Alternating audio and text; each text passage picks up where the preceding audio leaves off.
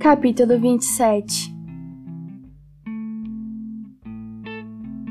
Faz seis anos que isso aconteceu. Nunca contei esta história.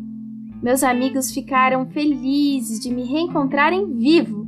Estava triste, mas lhes dizia: é o cansaço.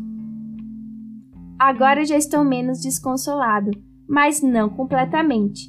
Sei que ele voltou para o planetinha dele, pois naquela manhã, bem ao raiar do dia, procurei o corpo dele, mas não encontrei. Não era tão pesado assim. Gosto quando a noite cai, de ouvir as estrelas com seus 500 milhões de chocalhos. Mas eis que me ocorre uma coisa extraordinária. Desenhei a focinheira para o pequeno príncipe, mas esqueci de desenhar a correia. Ele não conseguirá então amarrá-la no carneirinho. Então me pergunto: o que terá acontecido no planeta dele? Será que o carneirinho comeu a flor? Depois eu penso: claro que não. O pequeno príncipe cobre a flor todas as noites com a redoma de vidro e fica de olho no carneiro. Então fico feliz e todas as estrelas me sorriem docemente. Mas outras vezes penso, de vez em quando a gente se distrai e é o que basta. Se numa única noite ele se esquecer de colocar a redoma de vidro e o carneiro sair de mansinho, sem a mordaça, aí os chocalhos viram lágrimas. Aí está um grande mistério.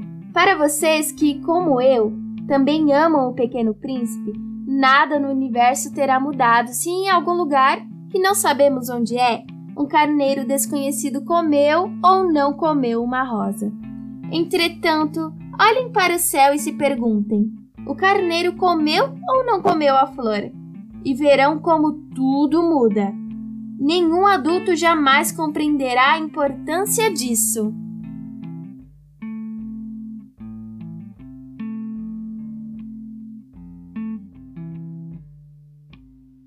Esta é para mim a mais bela e a mais triste paisagem do mundo.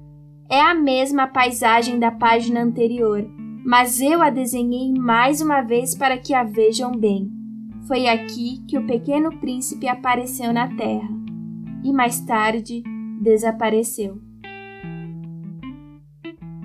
Olhem atentamente esta paisagem para que estejam certos de reconhecê-la se viajarem um dia à África, cruzando o deserto.